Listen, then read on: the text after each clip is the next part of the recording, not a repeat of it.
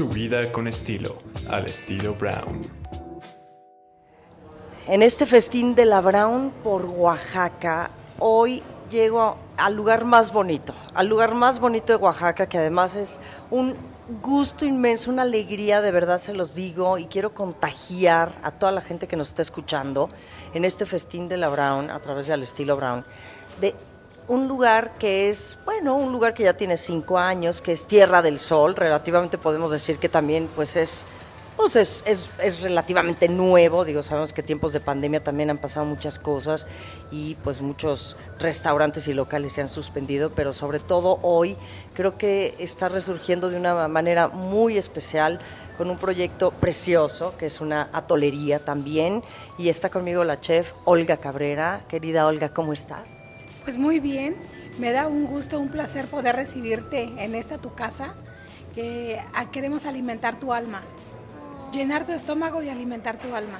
Pues bueno, verdaderamente eso es lo que has hecho y, y, es una experiencia muy, muy linda estar aquí en Tierra del Sol, en donde hay muchos conceptos ya como que cada uno con su propia personalidad, la panadería, la tolería, el mismo restaurante. Cuéntanos de este espacio, quiero que me cuentes, pero antes que nada, quiero que me cuentes, Olga, ¿Cómo surgió tu pasión por la gastronomía? ¿De dónde viene? Hay una foto muy importante de tu abuelita también subiendo la escalera. Sí, pues mira, soy originaria de Guajuapan de León, en la región mixteca de Oaxaca. Eh, soy mixteca, oaxaqueña, y aprendí a cocinar desde muy pequeña, ¿no? No sé, tal vez, tal vez hacer eh, ayudar a las labores de la cocina desde tener 7, 8, 10 años. Y me caso a los 16 y entonces, bueno, tenía que este, ya tener una responsabilidad, ¿no? Entonces ya, ya tenía como algún conocimiento de la cocina a esa edad, porque desde pequeñas pues las abuelas y las mamás nos ponen, a, ayúdanos a poner en extamal, barre la cocina, lava los trastes, limpia los tomates, entonces así uno va aprendiendo, ¿no? Así es como uno va entrando a, a este círculo tan maravilloso que es la cocina y que es el núcleo familiar, porque ahí está la mamá, porque ahí está la abuela, porque lo que damos con la comida es cariño. Entonces, bueno, me caso a los 16. ¿Por qué, ¿Por qué tan joven? Cuéntame. Ahora sí que perdóname la pregunta, pero, pero, ¿eras una niña? Sí, una niña, pero precoz, ¿no? Exacto. Digo, estaba, digo, me casé obviamente embarazada. Eh, afortunadamente, Hoy, eh, después de 35 años, seguimos casados, seguimos juntos, tenemos cuatro hijos, dos nietos y, bueno, entonces eh, llego a casa de mi suegra también con una extraordinaria cocinera.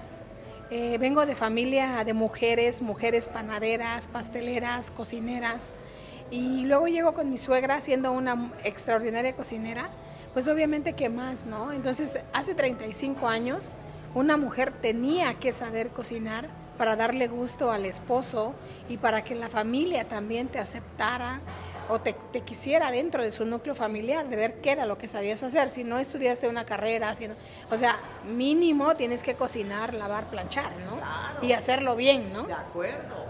Y, bueno, digo, los, los tiempos han cambiado. En un, su momento a lo mejor fui un poco reacia en eso, de, no aceptar como también este, esta exigencia de parte de mi suegra, pero lo hacía, aún así lo hacía y siempre lo hacía pensando en demostrarle que lo podía hacer y que lo sabía hacer. Y hoy no sabes, hoy agradezco a Dios, a la vida infinitamente, todas las enseñanzas que ella me dio y los este, chanclazos que me pudo haber dado mi abuela y mi mamá para aprender, porque gracias a eso aprendimos, ¿no? Y, esa es mi escuela.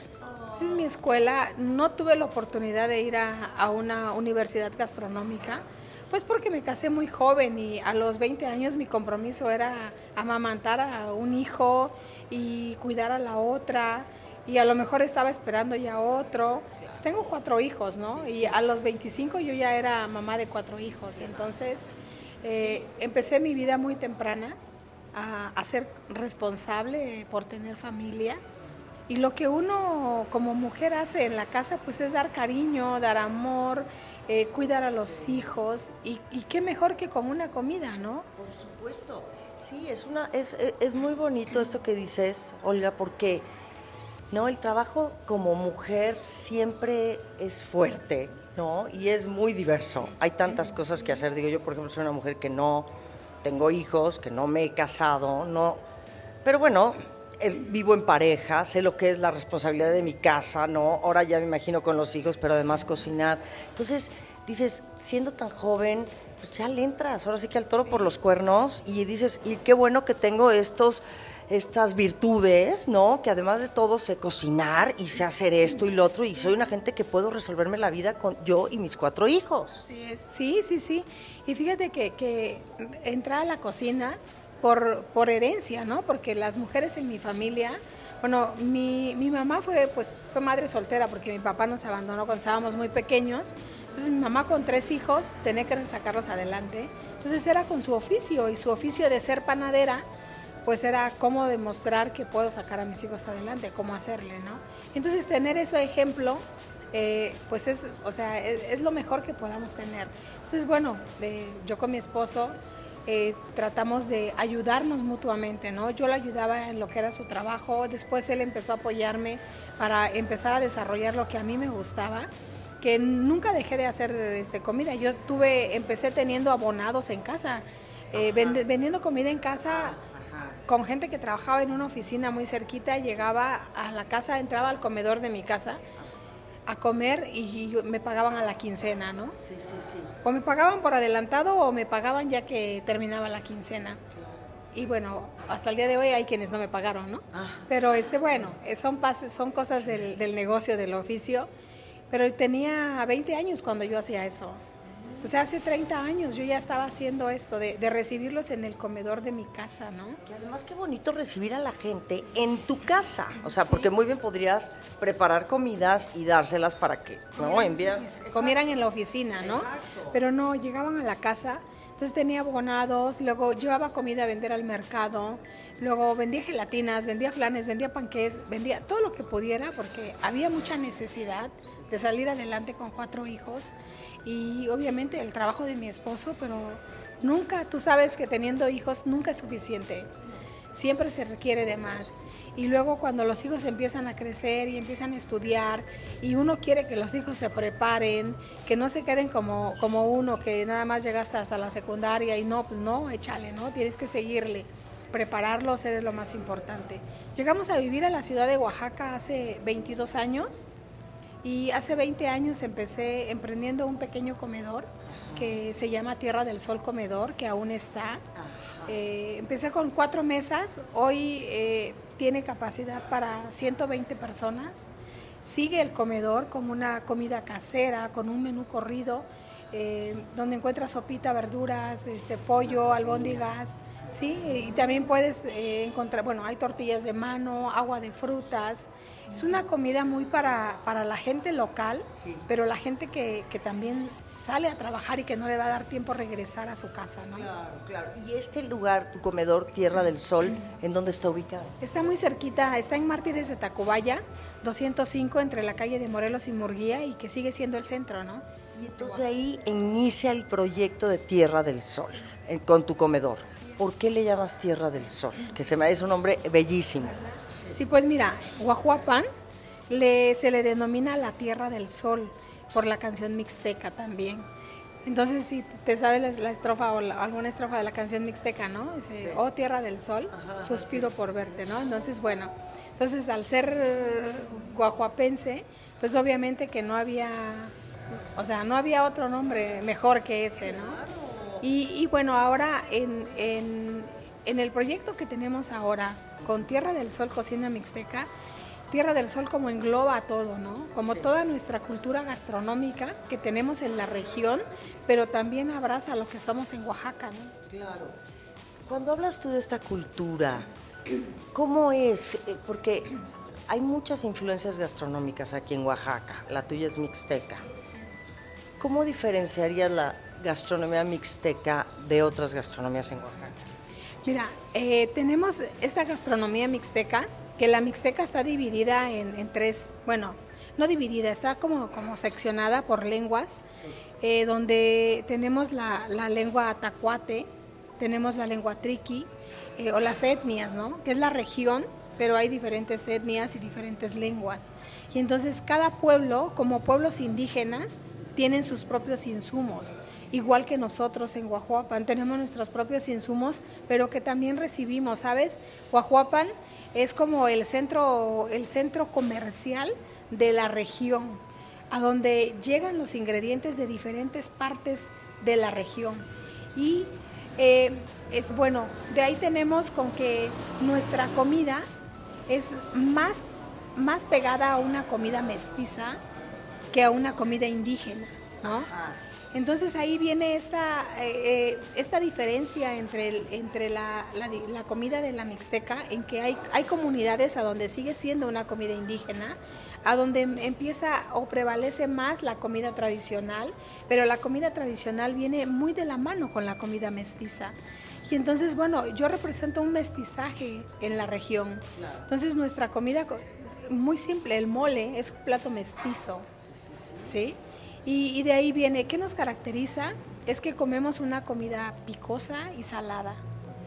¿sí? Consumimos mucho maíz, también trigo, eh, también tenemos eh, eh, insectos como las hormigas de miel, como las hormigas chicatanas que están en esta parte de la mixteca de la costa, pero que sigue siendo mixteca también.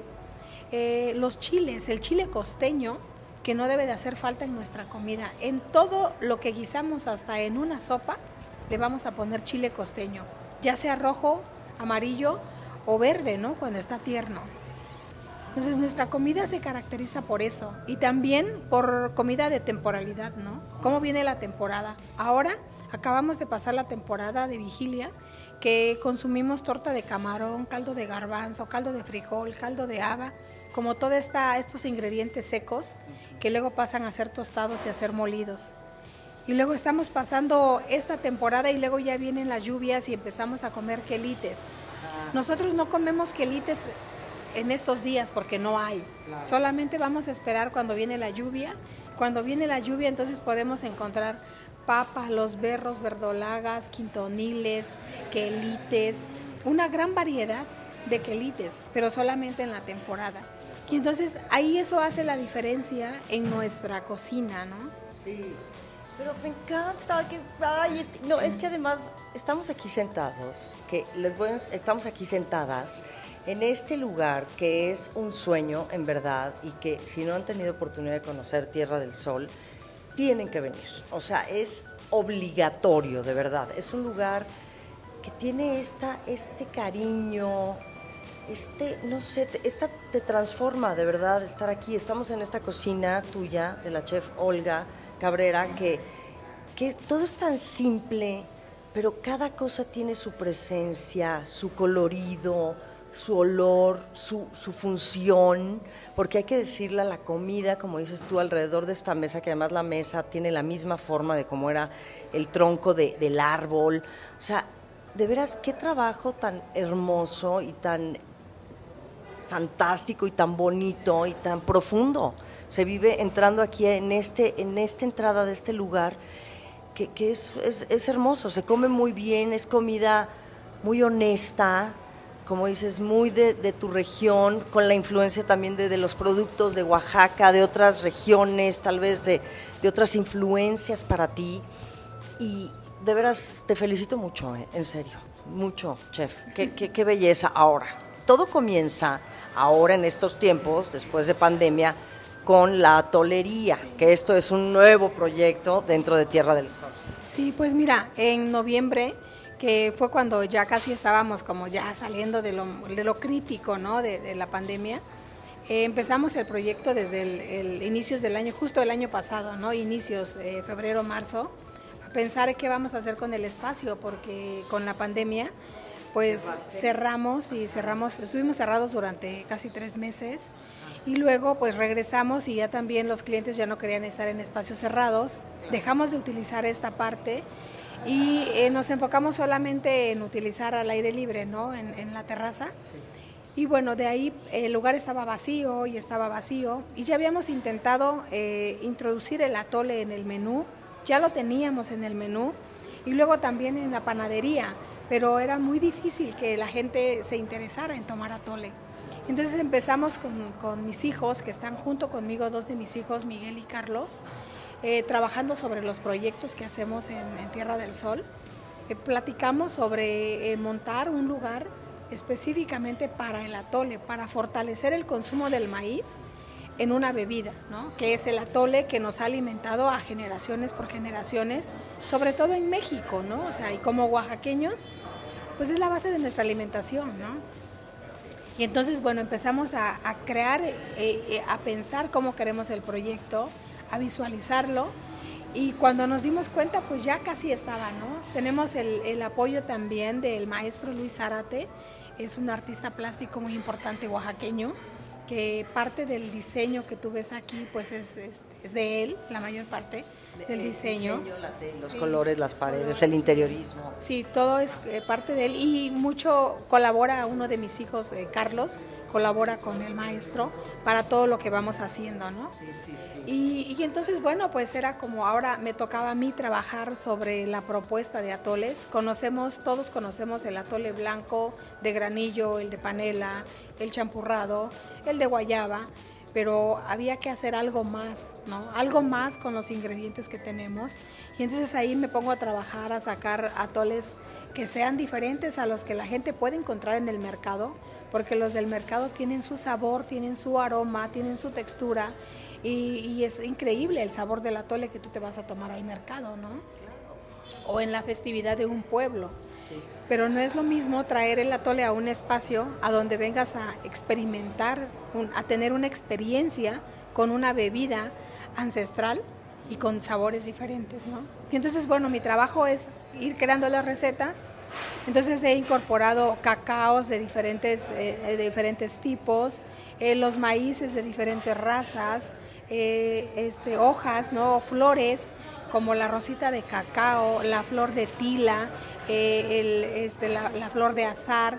He ido haciendo como estas integraciones en los atoles con sabores naturales y los colores de los atoles pues nos los brinda el mismo maíz o el cacao, ¿no? De acuerdo, en esta, como dices, integrar, ¿no? Y ir mezclando y lo haces a prueba y error y se me ocurre hacer un atole de, no sé, de chiles, por decirte ¿no? De chile con cacao. Exacto, ¿no? Sí, sí, sí, Bueno, y para eso también hay atoles salados, ¿eh? Ah, en la Mixteca hacemos atoles de chivo, de conejo, de venado, de gallina. Son atoles espesos que pueden ser, también les llaman masita o les llaman jique, pero también hay atoles más ligeros, como, como si fuera un caldo de gallina espeso, o sea, hecho un atole, ¿no? pero entonces, eso es muy interesante lo que dices, Olga, porque el atole, yo, bueno, que no sé mucho de atoles y para mí es una clase la que nos has dado hoy, es una experiencia de verdad hermosa. El atole también tenemos el concepto de que es dulce, que es caliente, que es espeso y algunas veces que, bueno, creo que la mayoría de las personas tal vez hemos probado atoles con leche. Hoy me llevo una gran sorpresa de que no necesariamente, pueden haber atoles fríos, estás hablando de que también atoles como en plan ya de meterle proteína animal. Sí, pues mira, el, atole es caliente, o sea, tenemos esta idea, ¿no? O la costumbre de beber un atole caliente. Entonces nosotros ahorita por la temporada de calor también tenemos atoles fríos. Entonces tenemos atole de Jamaica, de ciruela, de mango, como más frutales, ¿no? Eh, pero en, en la gastronomía también hay atoles salados, ¿no? Estos atoles que nosotros no los tenemos en la tolería, pero sí están en el restaurante. Atole de chivo, eh, si conseguimos venado, pues podemos poner este atole de venado o atole de conejo, que se consumen en los pueblos indígenas en la región mixteca, ¿no? ¿Sí? ¿Por qué la importancia del atole? ¿Qué, qué, qué, qué beneficios tiene el atole? Nos hablabas también en esta degustación y en esta cata de atoles que nos diste, de las mujeres que están embarazadas, que van a amamantar háblanos un poquito de la importancia del atole y los tipos de atoles que tú constantemente estás preparando y sirviendo. Sí, pues mira, en, este atole de, para la lactancia, pues tengo un atole que hice de maíz con ajonjolí. Esto es porque mi hija acaba de parir y entonces, bueno, había que procurar que tenga suficiente leche para amamantar a la bebé. Y, y porque también de manera cultural, digo, a mí mi suegra nunca, nunca me dejó un día sin un jarro de atole. Sí, o sea, todos los días en la mañana era recién parida, era te tienes que tomar tu atole en la mañana, tu atole al mediodía y tu atole en la noche, porque con eso vas a tener suficiente leche y que no sea una leche eh, clara, que sea una leche espesa. ¿Qué, qué, tenemos con el, el, atole? Pues nos da energía. Eh, en algún tiempo los campesinos lo único que se llevaban en su estómago era un jarro de atole Tenían energía para trabajar el campo durante toda la mañana hasta que llegaba la señora con el almuerzo y con otro jarro de atole, ¿no? O sea, no comían otro alimento más que atole. De eso, de, esa era la fuerza que les daba el atole para seguir adelante sus jornadas de trabajo. Sí, eh, sí, sí, o sea, era la, la fuente de su alimentación, la base. La base de su alimentación era beber el atole en la mañana y luego esperar al almuerzo a la media mañana y con más atole y luego después llegar a la casa por la tarde, cenar y beber nuevamente atole, ¿no? Entonces, bueno, es de manera cultural, pues lo traemos como parte de nuestra alimentación, ¿no? Entonces, eh, ¿por qué traer el atole a un espacio? Es llevarle a los jóvenes que desconocen qué es un atole, que en lugar de que vayan a la tienda a comprarse una bebida energetizante, que pasen o un refresco, que pasen a beberse un atole, nos va a dar la energía, nos va a alimentar, nos va a nutrir, porque tanto el maíz, el trigo, el amaranto tienen sus nutrientes. Y, hay mucho, mucho tema en torno a consumir los cereales por subida de peso, por no, yo creo que todo es en exceso, ¿no? Si nosotros nos vamos a beber dos litros de atole diarios, pues por supuesto que vas a subir de peso y que no, pero este es una ración, eh, vamos, eh, normal, ¿no? Un vaso de atole, una taza de atole o un jarro de atole. Eh, que te puedas tomar en las mañanas, yo creo que te va a ayudar a que tengas energía por el día y que te va a nutrir. Claro, además qué lindo, y además el atole, hay que decirlo, no lleva leche. No, no tiene leche. O sea, a mí, mira, te voy a decir una cosa, a mí en en, yo leche solo tomo con el café un poquito. A mí en general la leche no me hace, no me cae muy bien. Y también mis conceptos de lácteos y lo que quieras. Pero es una pesadez tomarte un atole ya con leche. Si de por sí, pues exacto. Tiene, ahora, hay algunos atoles que nos diste a probar, Olga Cabrera, que son muy ligeros. Sí, pues mira, la idea de, también tener estos atoles es que los atoles sean ligeros, que todos sean a base de agua, porque así estamos acostumbrados a beberlos.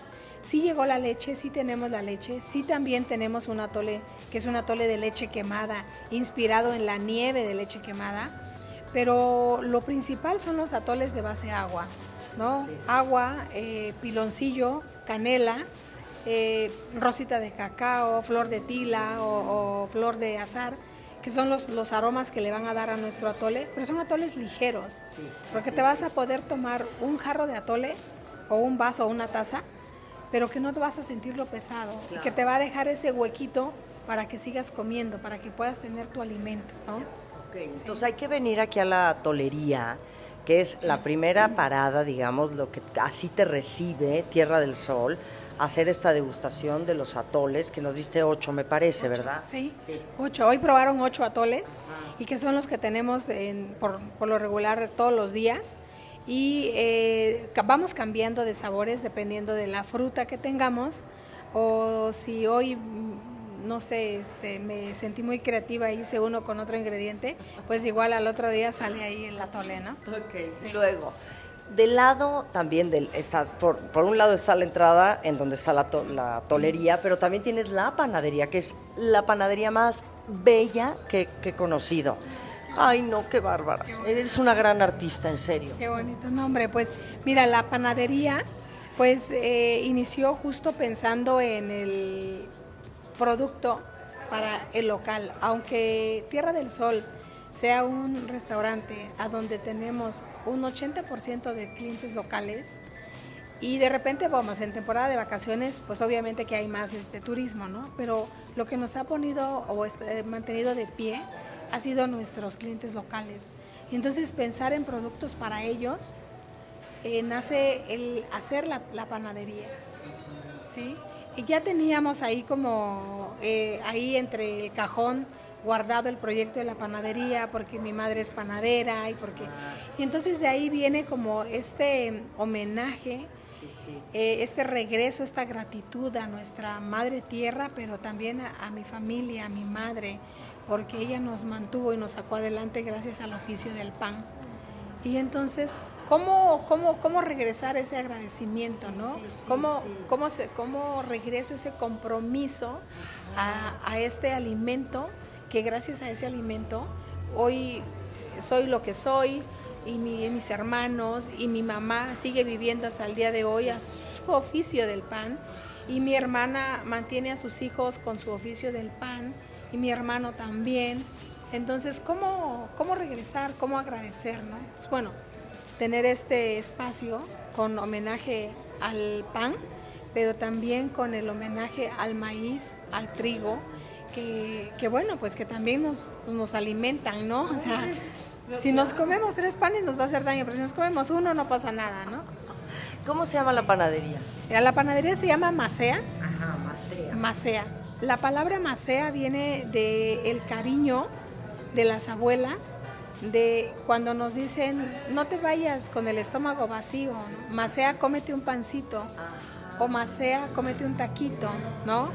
O no tengo nada que ofrecerte, más sea un vasito de agua, ¿no? Es como ese cariñito, ¿no? Ese cariño. Entonces creo que en general en todo Oaxaca estamos acostumbrados a dar mucho cariño. Sí. ¿Sí? A dar mucho cariño con, con una mirada, con un saludo, con un taco, con, con un atole, con, con, un vaso de agua, con lo que tengamos. Somos como muy cariñosos, ¿no? Yo, yo estoy segura de que todos los oaxaqueños somos así. Y entonces, bueno, eh, este, ahí empezamos como que nos empezó a gustar el nombre. Eh, entre mi hijo y yo empezamos a sacar porque, porque yo también utilizo mucho esa palabra, ¿no? De, de, decirles a ellos, oye, ¿no quieres más sea un taquito? O, con, o, con, mi equipo, ¿no? O sea, ya es la hora del, de la comida y yo les digo, oigan, pues más sea su taco, ¿no? Entonces así como, como es muy, muy coloquial esa, esa, esa palabra, muy, muy típica para mí, como muy común estarla repitiendo. Y entonces dijo mi hijo, uy, ¿por qué no mejor esto así y así? Pues sí, va, ¿no? Y entonces se llama, y se llama Macea.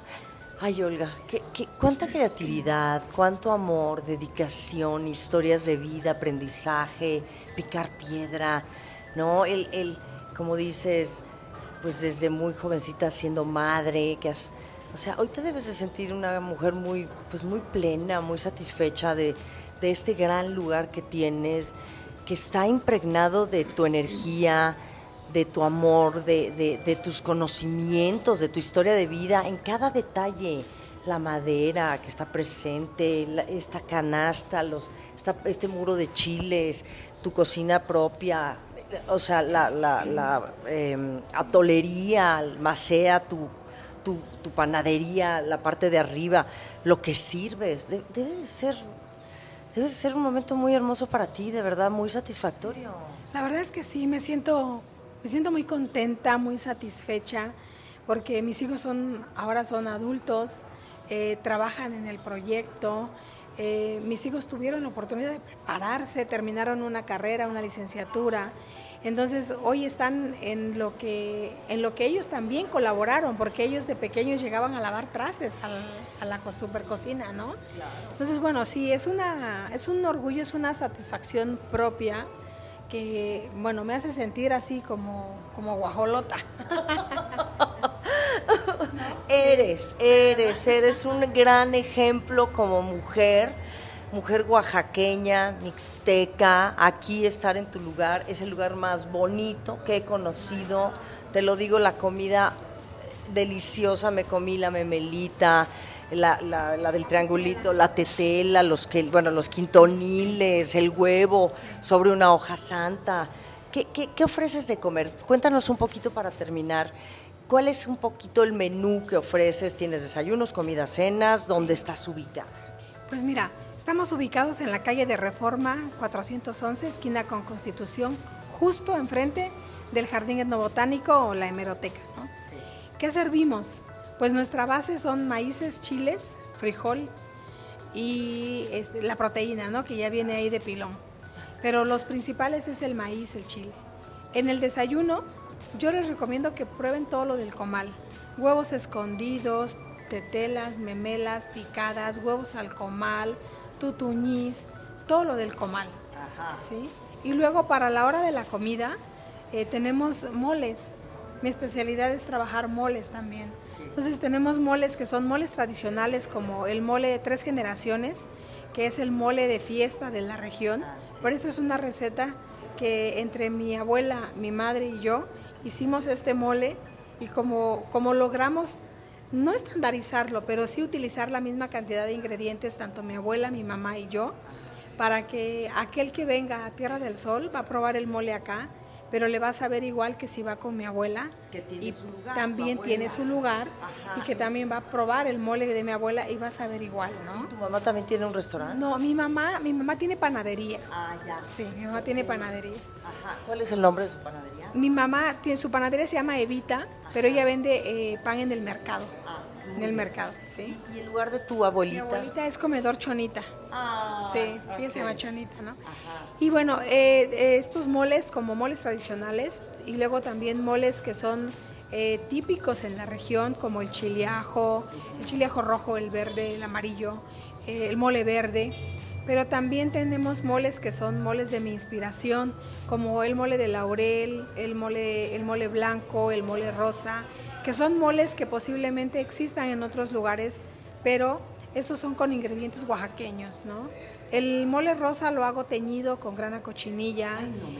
Sí, y el mole blanco está hecho con eh, pataxle, que es su ingrediente principal, eh, con, eh, con un chile oaxaqueño también. Luego tengo un mole soleado a donde utilizo el chile de agua, pero lo dejo secar y pasa 60 días al sol para que pueda tener, te dan- podamos utilizar el chile de agua y es un mole que tiene ingredientes de las ocho regiones.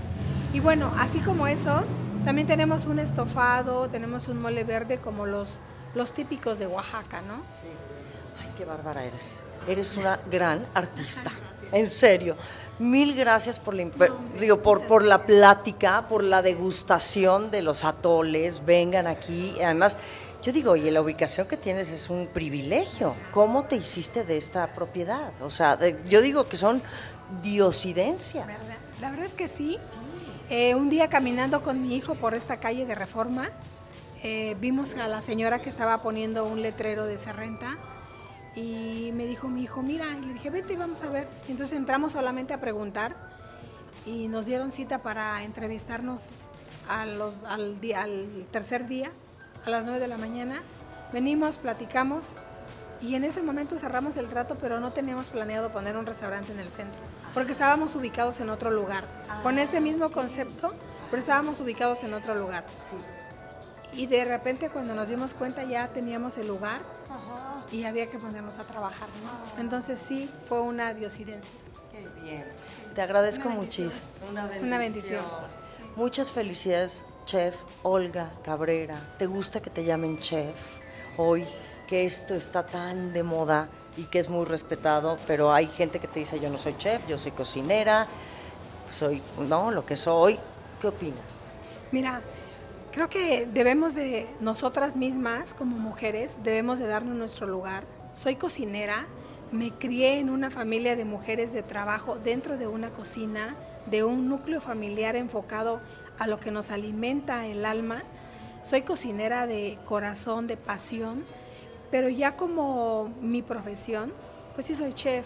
Tengo a mi cargo este, 35 cocineros que se dedican al pan, a la cocina y gente de servicio que tengo que eh, llevar al frente este, este gran barco, ¿no? Este gran barco Este es un gran barco, tengo encima esa responsabilidad.